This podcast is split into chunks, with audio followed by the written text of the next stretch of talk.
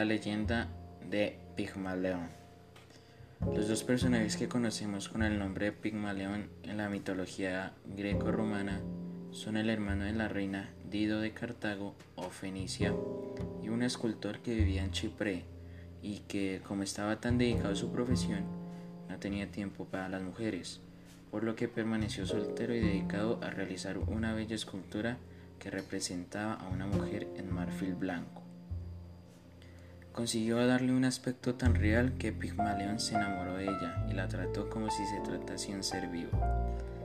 Según Ovidio, la besaba y el beso era devuelto, le hablaba y la abrazaba, imaginando que sus dedos presionaban sus extremidades y teniendo en cuenta de no dejar señales en su superficie.